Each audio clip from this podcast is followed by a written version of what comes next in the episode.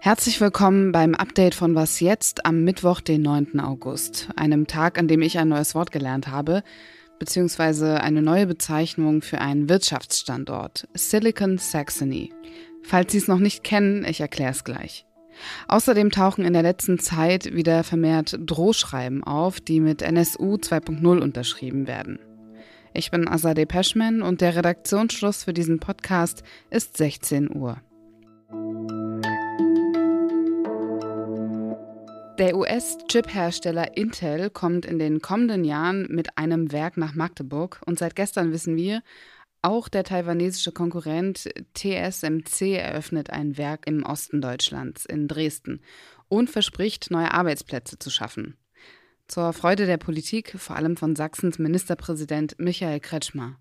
Die großen Mikroelektronikunternehmen aus Deutschland haben gesagt, wenn dann gehen Sie nach Dresden. In Dresden ist der Ort, wo die Dinge funktionieren. In Dresden ist das Ökosystem. In Dresden sind die Menschen, mit denen man solche Dinge klären kann, auf deren Wort äh, Verlass ist. Und das ist eine sehr, sehr gutes äh, Lob für, für das, was wir hier in den vergangenen Jahren gemeinsam auf den Weg gebracht haben. Ob die neuen Werke die hohen Erwartungen an den Wirtschaftsstandort Sachsen erfüllen werden, das kann Roman Plätter, Leiter des Wirtschaftsressorts der Zeit, beurteilen. Hallo Roman. Ja, grüß dich. Hallo, schön dich zu hören. Der Konzern TSMC wird großzügig subventioniert mit mehr als 10 Milliarden Euro. Warum werden finanzielle Anreize für ein Unternehmen geschaffen, das ohnehin schon riesige Umsätze einfährt? Also die Gründe, die das Ministerium, die die Politiker, die ja über die Subventionen entscheiden, das sind nicht die Unternehmen, die haben als Gründe ganz verschiedene Sachen angeführt. Die Versorgungssicherheit der deutschen Industrie mit Chips. Wir haben das ja erlebt, als uns die plötzlich fehlten während der Pandemie und wir keine Autos mehr bauen konnten, beziehungsweise die Autohersteller das nicht mehr tun konnten. Es geht um die Unabhängigkeit, vor allem für den Fall einer chinesischen Invasion auf Taiwan, weil ein erheblicher Teil der Chips von dort kommt und man will sich also unabhängiger machen. Es gibt einen Subventionswettlauf mit anderen Ländern, die plötzlich sagen, wir wollen selbst Chips herstellen und da will man nicht hinten anstehen. Interessanterweise ist, dass du nach den Anreizen fragst. Und wir tun das natürlich, damit die kommen. Anreize könnten auch was ganz anderes sein. Man könnte auch sagen, wir haben eine Situation, in der wir genug Energie bereitstellen, in dem die Steuern bei uns nicht so hoch sind, in dem wir weniger Bürokratie haben, mehr Fachkräfte.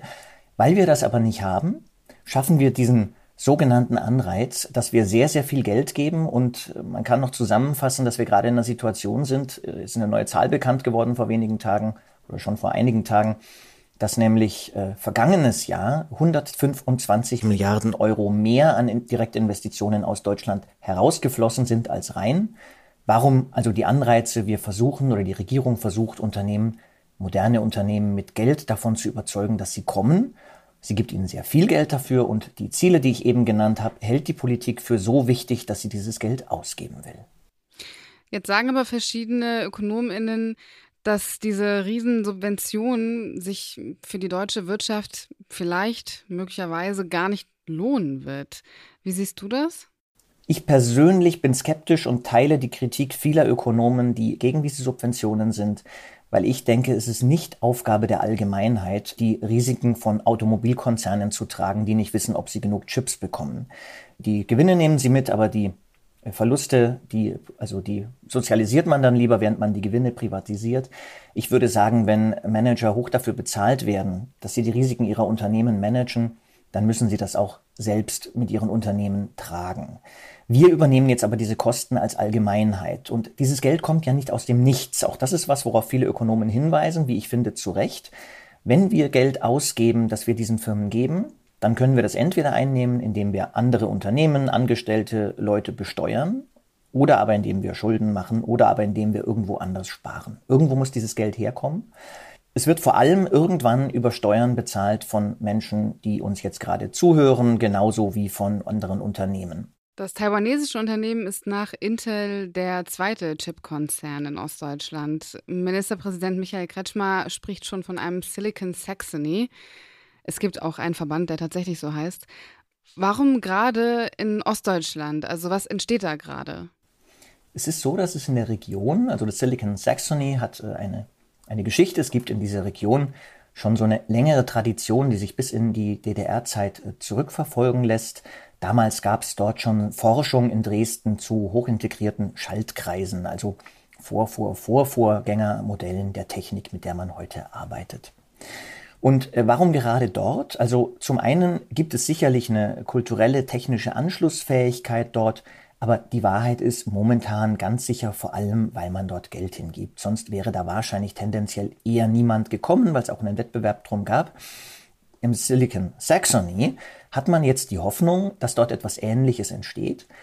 Es ist durchaus möglich, dass das geht. Also auch wenn ich eben etwas pessimistisch klang und unter dem Strich auch mir nicht sicher bin, ob es wirklich sinnvoll ist, so viel Geld an Unternehmen zu geben, die Gewinne machen und ob es wirklich richtig ist, das zu steuern, weil wir gar nicht wissen, welche Chips und Technologien in einigen Jahren noch gebraucht werden. Auch wenn ich da etwas skeptisch bin, ist es schon möglich, dass jetzt durch die Forschung, durch die Unternehmen, die sich dort ansiedeln, etwas entsteht, das weiter wächst und aus sich heraus eine Dynamik bekommt. Was dafür allerdings wichtig sein wird, ist das, was ich eben angesprochen habe. Es wird schon hilfreich sein, wenn unabhängig von dem Geld, das man den Unternehmen gibt, damit sie kommen, man auch ein Klima, eine Atmosphäre schafft, in der man gerne Unternehmen gründet, in der man also nicht behelligt wird die ganze Zeit mit Formularen, in der Genehmigungsverfahren nicht ewig dauern, in der man sicher sein kann, dass genug Energie da ist und gerade auch, wenn man sich momentan die Umfrageergebnisse für die AfD in der Region anguckt, dann wird auch eine Rolle spielen, ob das eine Gegend ist, in der Menschen aus dem Ausland, die man für diesen Bereich ganz dringend brauchen wird in der Forschung, Lust haben, dahin zu kommen. Danke dir, Roman. Können Sie sich noch an NSU 2.0 erinnern? Mit diesem Kürzel werden Morddrohungen unterschrieben, die seit August 2018 an Einzelpersonen und Institutionen verschickt werden. In Niedersachsen häufen sich derzeit wieder die Fälle, in denen muslimische Gemeinden Drohschreiben mit der Unterzeichnung NSU 2.0 erhalten. Ende Juli bekam zum Beispiel die DITIB-Gemeinde in Bramsche einen Brief, in dem stand, Zitat, Macht ruhig weiter so und der Tag ist nicht mehr fern, an dem wir es mit euch so machen, wie wir es mit den Juden gemacht haben. Zitat Ende. Auch eine Moschee in Hannover bekam Drohschreiben. Laut einem Sprecher der Polizei in Osnabrück haben auch Moscheegemeinden in NRW und in Hessen solche Briefe erhalten. Es gebe aber auch Fälle in Bayern und Baden-Württemberg. Auch christliche Gemeinden haben solche Drohschreiben bekommen. Die Polizei in Osnabrück geht davon aus, dass die Serie an Drohschreiben von dem gleichen Verfasser stammt. Recep Bilgen, der Vorsitzende der islamischen Gemeinschaft Mili Görüş für die Region Hannover, fordert deshalb grundsätzliche Sicherheitsmaßnahmen für Moscheen. Die Bundesregierung hat auf die Vorfälle reagiert. Eine Sprecherin der Innenministerin Nancy Faeser hat erklärt, Stigmatisierung, Einschüchterung und Bedrohungen von in Deutschland lebenden Menschen seien, egal aus welchem Grund, unter keinen Umständen hinzunehmen. Im Süden Norwegens ist es wegen Überschwemmungen zu zahlreichen Erdrutschen gekommen. Mehr als 600 Menschen wurden in Sicherheit gebracht. Viele Straßen seien gesperrt worden. Die Situation sei weiterhin unübersichtlich und chaotisch. Das hat die norwegische Polizei erklärt. Auch in anderen Landesteilen kam es zu Überschwemmungen und Evakuierungen. Meteorologen warnen für Teile Südnorwegens vor weiterem Niederschlag. Was noch? In einem neuseeländischen Baumarkt, da dachte man sich wahrscheinlich gestern, ganz normaler Tag. Er beginnt wie immer mit einer Lieferung. Es kam aber nicht nur neue Waren in den Laden, sondern auch ein etwas ungewöhnlicher Gast. Eine Robbe hat sich in den Baumarkt verirrt. Die MitarbeiterInnen konnten nicht verhindern, dass das Tier in den Laden reingeht. Laut Aussagen der MitarbeiterInnen war es schnell unterwegs. Zu seiner eigenen Sicherheit und der ihrer Kundinnen haben sie die Robbe mit Spülmaschinen und Öfen eingekreist, zumindest so lange, bis Ranger zur Stelle waren und die Robbe sicher zurückbefördern konnten. Leider habe ich kein Video von der Baumarktaktion gefunden, aber im Artikel selbst gibt es ein kurzes Video, das zeigt, wie die Robbe wieder in die gewohnte, natürliche Umgebung entlassen wird. Das verlinken wir in den Show Notes. Und damit endet das Update von Was jetzt. Wenn Sie uns etwas mitteilen möchten, schreiben Sie gern an wasjetzt.zeit.de. Morgen früh macht hier mein Kollege Roland Judin weiter. Ich bin Azadeh Peschman. Ihnen noch einen schönen Abend.